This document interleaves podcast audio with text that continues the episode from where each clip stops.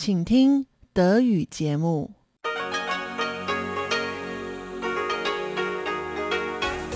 Hier ist Radio Taiwan International. Zum 30-minütigen deutschsprachigen Programm von Radio Taiwan International begrüßt sie Eva Trindl. Folgendes haben wir heute am Sonntag, dem 30. Mai 2021 im Programm. Im Wochenendmagazin geht es weiter mit dem Gespräch mit dem Opern- und Theaterregisseur Lukas Hemleb über seine Inszenierung des taiwanischen Bestsellerautors U Ming-i. Im Kaleidoskop berichten Chobihui und Sebastian Hambach über Begriffe und Ausdrücke, die in Zusammenhang mit dem kürzlichen Ausbruch von Covid-19 in Taiwan oft zu hören sind. Sie erfahren unter anderem, was man als einen Operladen bezeichnet, was man in einem Teehaus noch so alles tun kann, außer Tee zu trinken, oder wer genau eigentlich der König der Löwen ist. Nun zuerst das Wochenendmagazin. Dieses Interview mit Lukas Hemleb führte Karina Rother am 25. April. Im Wochenendmagazin hören Sie jetzt den dritten und letzten Teil unseres Gesprächs mit dem deutschen Theater- und Opernregisseur Lukas Hemleb. Wir haben mit Lukas Hemleb über seine Inszenierung des taiwanischen Bestsellerromans The Man with the Compound Eye gesprochen. Der, der Roman des Autors Wu Ming-i spielt in Taiwan und behandelt Umweltthematiken wie eine Plastikflut und Küstenerosion, beinhaltet aber auch mystische Elemente aus Taiwans indigener Kultur bis hin zu der Thematik psychischer Krankheiten, denn die Hauptfigur, eine Schriftstellerin, muss mit dem Verlust ihrer Familie umgehen. Wie dieser komplexe Roman für das Nationaltheater Taichung auf die Bühne gebracht wurde, das erzählt heute Lukas Hemleb im Interview. Ich würde sagen, in dem Stück ist das Thema, das für uns alle begreifbar ist, natürlich die Umweltkatastrophe. Das ist erstmal das erste zugängliche Thema. Und ich hatte beim Zuschauen so ein bisschen das Gefühl, dass das mit den agierenden Personen gar nicht so viel interagiert hatte. Also wie, wie haben Sie denn diese, diese Umweltkatastrophe, wie hat sich die in den Geschichten der einzelnen Personen ähm, wiedergespiegelt? Ähm, oder ist es nur durch die Geschichte, die die Universitätsprofessorin schreibt, eingeflossen überhaupt in die, in die Handlung?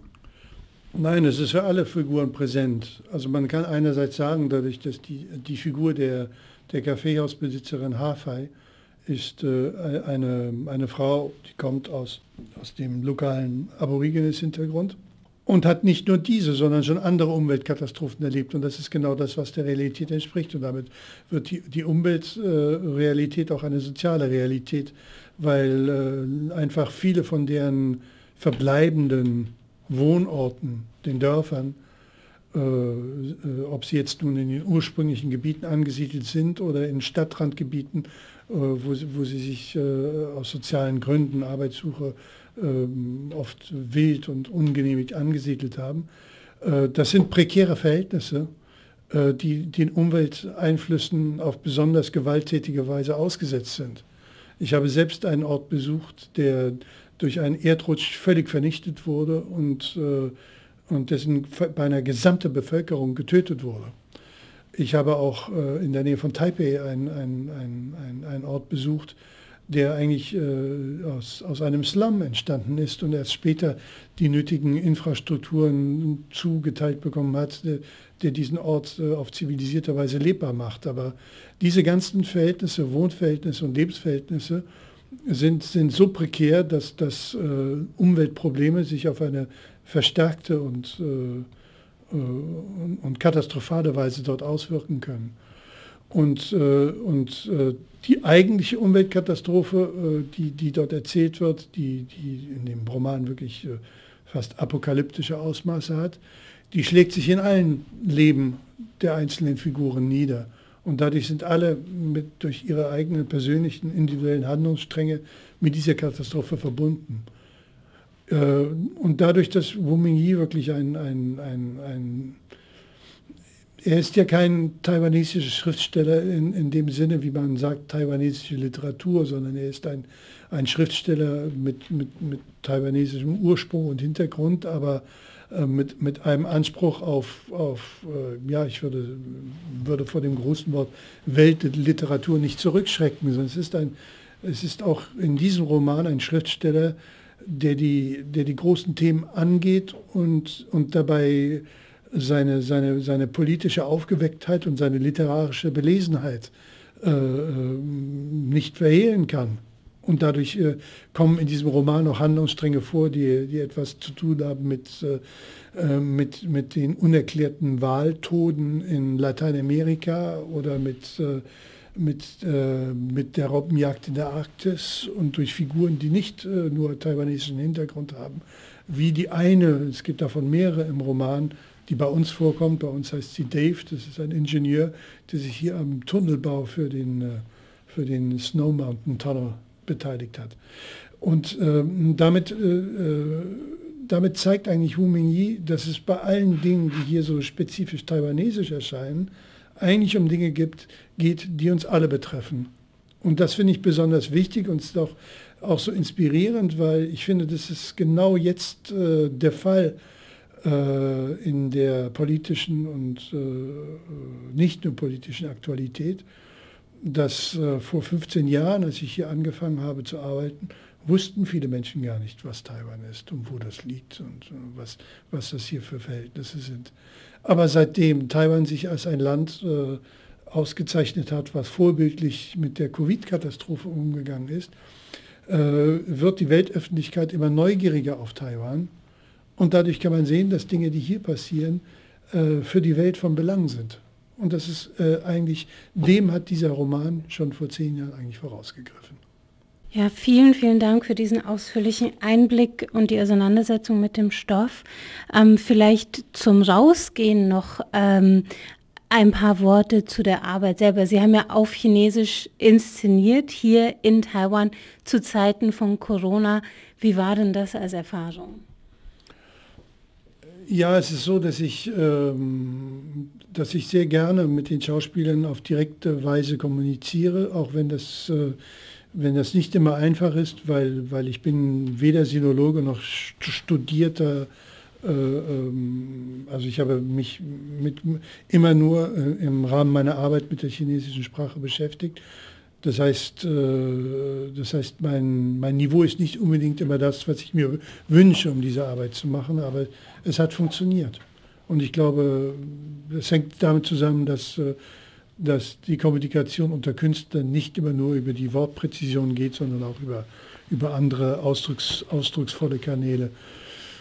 Für mich war natürlich das, äh, das Entscheidende bei dieser Arbeit, dass ich hier überhaupt arbeiten konnte, während fast alle meine, meine Kollegen und Freunde in Europa sich im Stillstand befinden. Das heißt, ich habe das immer als ein enormes Privileg empfunden, hier ähm, mich bewegen zu können, äh, zwar mit, mit Maske äh, im, in den öffentlichen Verkehrsmitteln, aber ansonsten völlig frei und, und, und ohne Einschränkungen und, und eben jetzt bei dieser Premiere äh, ein volles äh, Haus mit über 1000 Plätzen zu sehen, bis an den Rand gefüllt mit Zuschauern. Es ist einfach äh, etwas, was mir das Herz höher schla schlagen lässt, äh, wenn ich mir die seit Monaten geschlossenen Theater in Europa an, anschaue. Das ist das Wichtigste, glaube ich, dabei. Ansonsten ähm, ist es für mich eine Erfahrung, ähm, die mich vor allem ermutigt, in dieser Richtung weiterzugehen, weil alles, was ich hier entdeckt habe, war für mich eine ungeheure Bereicherung und hat mich äh, da bestätigt in, in meiner Vorahnung, dass ich hier für, für so eine ungewöhnliche Begegnung ähm, hier die richtigen Partner finden kann. Denn äh, wo hat man das schon in, in, in Europa, dass man ein Theaterstück mit Schauspielern spielt und es sitzen Orchestermusiker in einem Graben und spielen dazu Musik wie in einer Oper. Das kann man sich eigentlich bei uns kaum vorstellen. Also das ist äh, für mich ein, ein großes Glück. Lukas Hemleb hat äh, den taiwanischen Roman Man with the Compound Eye von Wu Ming-i für das Nationale Taichung Theater auf die Bühne gebracht und uns heute äh, von der Inszenierung erzählt. Vielen Dank, dass Sie da waren, Herr Hemleb. Vielen Dank. Carina Rother sprach mit dem Opern- und Theaterregisseur Lukas Hemleb. Das Interview wurde am 25. April aufgezeichnet.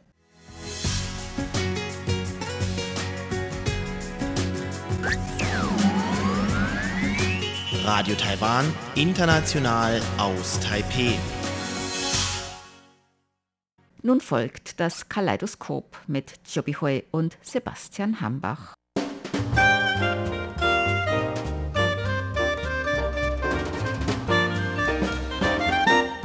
Herzlich willkommen, liebe Hörerinnen und Hörer, zu unserer Sendung Kaleidoskop. Am Mikrofon begrüßen Sie Sebastian Hambach und Joby Hui.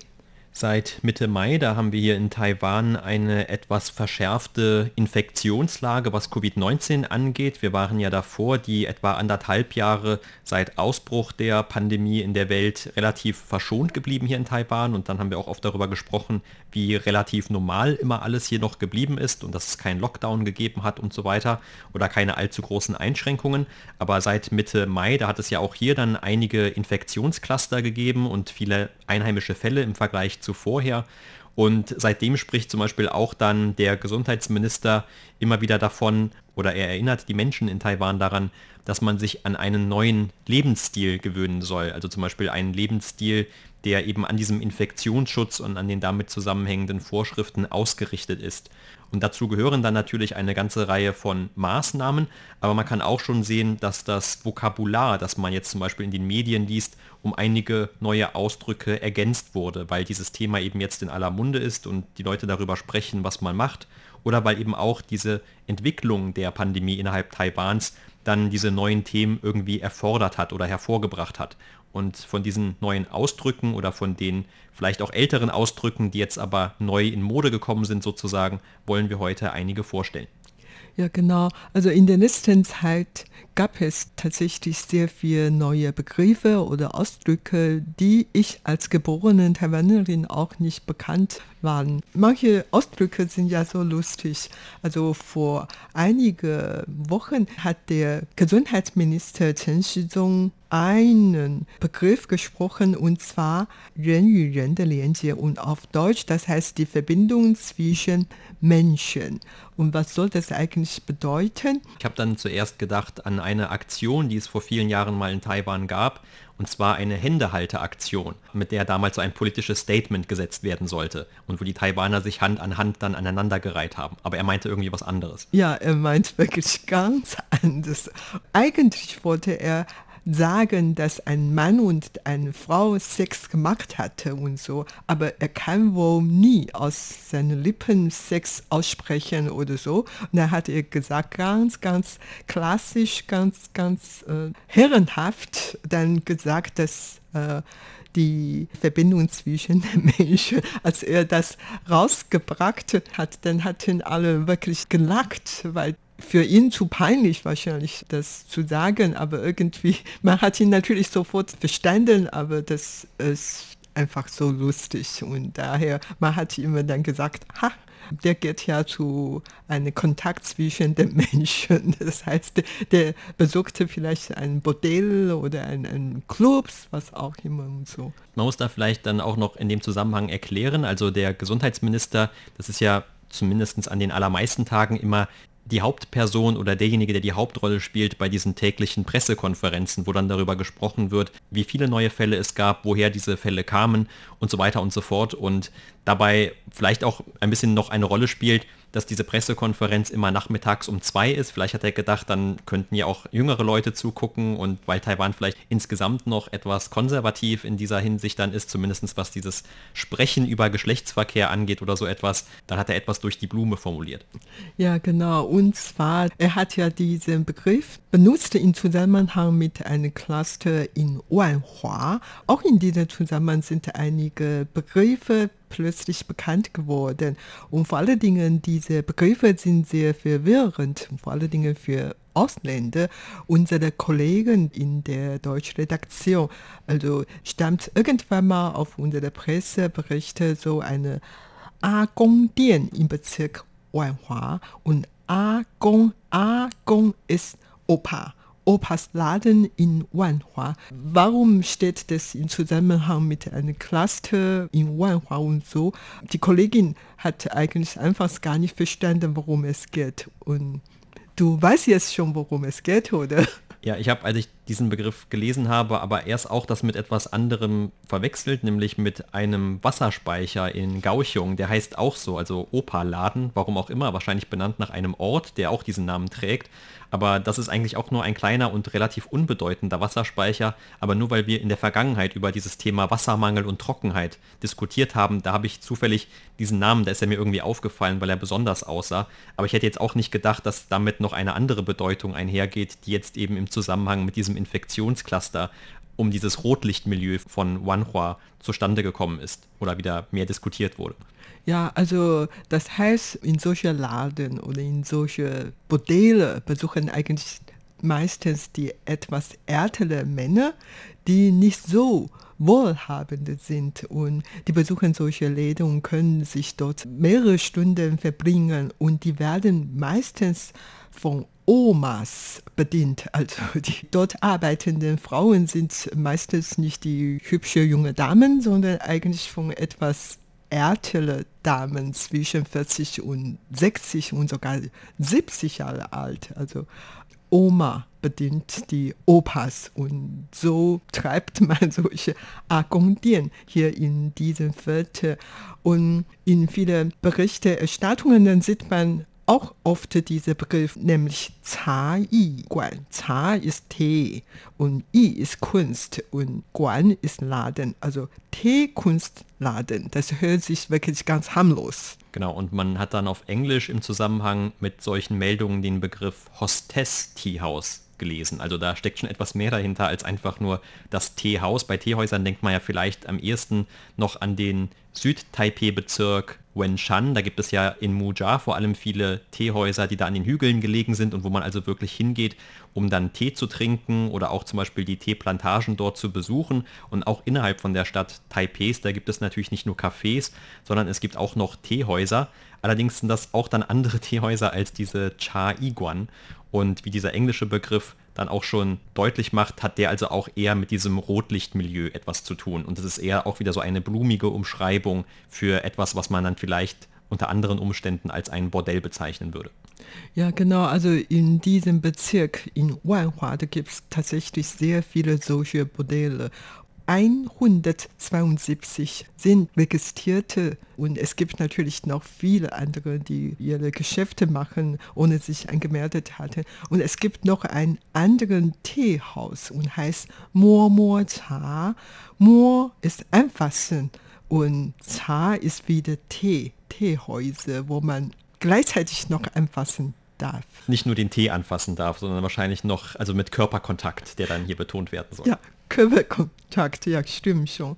Ja, das zum Beispiel, also Wanhua ist der älteste Bezirk von Taipei. Also als die Chinesen vor 300, 400 Jahren nach Taiwan angekommen waren, und dann von Südtaiwan nach Taipei gekommen waren, dann waren sie zuerst im Bezirk Wanhua niedergelassen und so. Das Wanhua gilt eigentlich als die Altstadt von Taipei. Und dort leben verschiedene Menschen, manche wohlhabende, aber es gibt auch natürlich dann viele Leute, die weniger wohlhabend sind. Und da hat sich so dort entwickelt. Und in Wanhua ist eine Tourismusattraktion sehr bekannt, nämlich der Longsan-Tempel. Und Longsan-Tempel befindet sich auch dort und werden von vielen Touristen besucht, aber abends versammeln sich eigentlich sehr viele Obdachlose dort, weil die Tempelleitung kümmert sich um diese Obdachlose.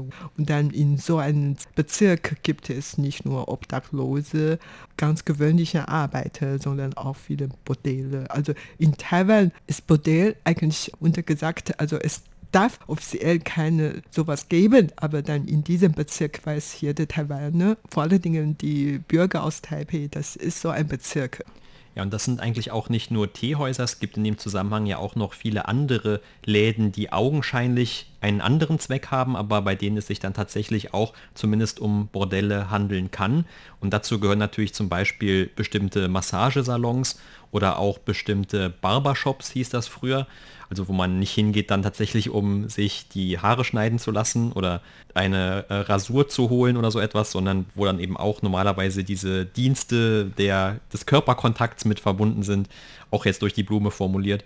Und vielleicht auch noch in den ein oder anderen KTVs, Also natürlich gibt es all diese Läden tatsächlich, die auch eben dann tatsächlich diesen Zweck haben, aber manche sind dann eben auch nur unter dem Vorwand, dass sie eigentlich einen solchen legitimen Laden eröffnen, dann ein Bordell betreiben tatsächlich und das ist laut Gesetz in Taiwan ja eigentlich immer noch illegal. Also es gibt eigentlich nicht wirklich diese offiziell registrierten Bordelle oder so etwas. Aber auf der anderen Seite, man hat auch das Gefühl, dass die Polizei oder die Regierungen nicht wirklich streng kontrollieren, ob das da wirklich jetzt ein Bordell ist oder etwas anderes und dass das so einigermaßen geduldet wird. Aber offiziell erlaubt ist es eigentlich auch nicht. Ja, in diesem Zusammenhang kommen wir dann auf einen anderen Begriff und zwar Traubenfamilie. Also wie gesagt, die Covid-19-Pandemie ist seit einigen Wochen ausgebrochen und jeden Tag sieht man in den Medien viele Berichte über die Ansteckungen, Fehler und so weiter und so fort. Und eine davon hat einen sehr schönen Namen und zwar Putaujiazu, also die Familien der Trauben. Wie kommt dazu? Das ist so ein Ehepaar, das Trauben selber anbauen und dann verkauft. Und am 6. Mai hat das Ehepaar deren Trauben nach Wanhua geliefert und dann ist am dem zweiten Tag nach Zhanghua in Mitte-Taiwan zurückgefahren. Und am 9. Mai war der Muttertag. Ihre Kinder sind alle nach Zhanghua zurückgekehrt und haben mit der Mutter zusammen ein Essen genossen. Also die haben dann den Muttertag gefeiert. Einige Tage später hat das Ehepaar festgestellt, dass die beiden eingesteckt worden sind. Vielleicht weil die dann in Wanhua einen Aufenthalt gemacht hatte und dann eingesteckt wurden. Später wurden noch festgestellt, dass die Söhne und die Schwiegertochter und der Sohn mit seinen Freundin und die Tochter mit ihrem Mann und ihren Enkelkindern alle sind eingesteckt worden. Und die Frau des Ehepaars hat auch mit ihren Tochter zusammen zur Massagesalon gegangen, hat eine Massage bekommen und danach hatte die Frau noch an einem Hochzeitsbankett teilgenommen und hat gegessen. Dabei waren ja ein 1300 Leute. Dann hatten die noch in Enko geübt und so weiter. Und im Endeffekt sind alle entweder unter Quarantäne stehen müssten oder dann doch eingesteckt. Also in acht Tagen wurden 54 neue Fehler festgestellt im Zusammenhang mit diesem Traubenerbpaar. Und seitdem ist der Name Familie Trauben bekannt in Taiwan. Also solange man hörte ein paar Stichwörter Traubenfamilie oder Zhanghua, da hat man ein bisschen Angst. Aber das heißt jetzt nicht, dass man dann keine Trauben mehr essen soll. Also da wurde dann auch darauf hingewiesen, dass ja zum Beispiel im Zusammenhang mit Obst, das man ja in Taiwan also traditionell auch sehr gerne isst, dann nur darauf achten soll bei manchen Obstsorten, dass man die vielleicht ein bisschen besser abwischt. Aber nur durch diesen Vorfall von dieser sogenannten Traubenfamilie, da sollen jetzt natürlich auch nicht die Trauben diskriminiert werden. Ja, die Trauben sind tatsächlich dann diskriminiert worden, weil später kam noch ein anderer Begriff heraus und nämlich Wuzui, also die Trauben sind unschuldig. Also die Trauben aus Zhanghua wurden dann von vielen Seiten boykottiert. Also die konnte wirklich dann nicht mehr weiter verkauft werden. Das ist natürlich unfair. Nur die Menschen, die die Trauben eingebaut hatten, sind jetzt erkrankt, aber die Trauben an sich ist harmlos. Und dann nicht nur diese Traubenfamilien ist jetzt bekannt geworden, ein anderer Mann ist auch bekannt geworden und der bekommt ja inzwischen einen Spitzennamen, nämlich Lion King, also Shizi Wang. Das ist so, der Covid-19-Patient ist ein über 70-jähriger Pensionierte und der war mal Vorsitzender eines Lions Clubs in Taipei. Und der hat irgendwo angesteckt worden und dann in ein paar Tage wurden 24 weitere Personen positiv auf Covid-19 getestet, zwar im Zusammenhang mit ihm. Lion heißt im Chinesisch Shizi und der ist der Qin, der König von Clubs, weil der Vorsitzende war und da hat er jetzt dann diese Spitzennamen bekommen. Ja, und dieser Begriff Shizi Wang ist ja auch zugleich der Titel zum Beispiel des Films Der König der Löwen. Also daher ist dann hat so ein bisschen diese Doppelbedeutung noch entstanden. Ja, genau. Und interessant dabei ist, dass man wirklich Lust gehabt hatte, seinen Tagesablauf einmal zu lesen. Und tatsächlich wegen der Kontaktverfolgung hat das Epidemie-Kommandozentrum seine Kontaktgeschichte bekannt gegeben. Und so kann man natürlich dann wissen, was er alles gemacht hatte. Und er hat also nicht einfach nur wie der König der Löwen aus dem Film einfach auf seinem Felsen gelegen und von dort sein Reich begutachtet, sondern er war ganz schön umtriebig. Ja, der war ständig unterwegs und der hat in sechs Tagen fünf Städte und Landkreise besuchen. Unter anderem auch der Bezirk Wanhua, wo viele Bordelle es gibt. Und der hat immer mit jemand zusammen essen gegangen, also von frühmorgen bis in der Nacht und er hat so viele Massageladen besucht oder Rindsteak-Restaurant und alles Mögliche. Also von sehr teuren Fünf-Sterne-Hotels bis zu dem kleinen Laden an den Straßenrand hat er besucht. Er hat Massage bekommen. Er hat auch Wanhua, diese Teehäuser besucht und er hat alles mitgemacht. Sogar ein Konzert von klassischer Musik hat er noch besucht. Also der, der tut alles mit und ist ein lebensfreudiger Mensch und hat sehr viele Freunde von dem hochrangigen Beamten, Geschäftsmänner bis auf die ganz einfachen Personen in dieser Gesellschaft. Also da merkt man schon, wie energisch er sein kann.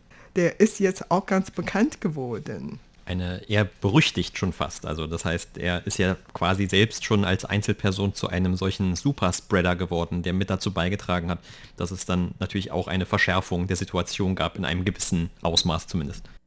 Ja, genau. Und in diesem Zusammenhang ist ein anderer Begriff auch noch bekannt geworden, das heißt Ye Chang Tuan.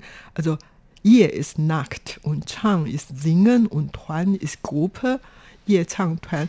Anfangs dachte ich mir, das handelt sich um irgendein Chor. So singen die Leute dann in der Nacht, aber in der Wirklichkeit ist es nicht so, sondern eine Gruppe von Studenten in Mitte-Taiwan, die haben in einer Nacht KTV lokal besucht und die haben fünf, sechs, sieben Stunden lang gesungen.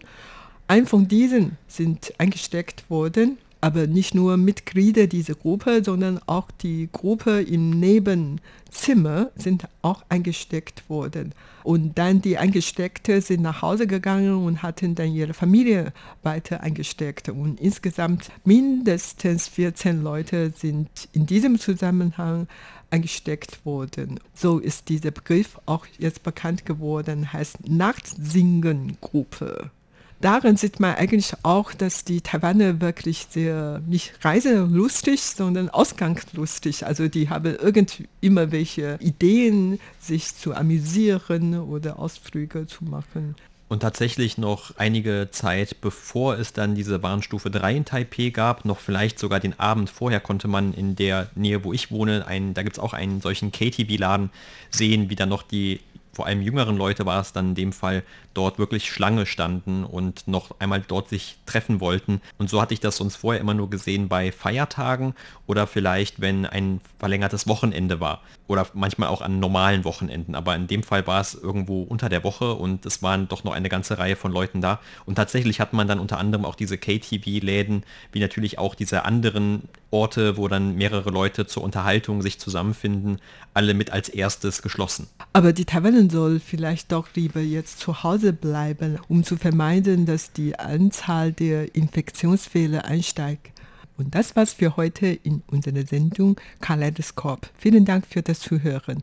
Am Mikrofon waren Sebastian Hambach und Chobi Hui. Sie hörten das deutschsprachige Programm von Radio Taiwan International am Sonntag, den 30. Mai 2021. Unsere E-Mail-Adresse ist deutsch.rti.org.tv.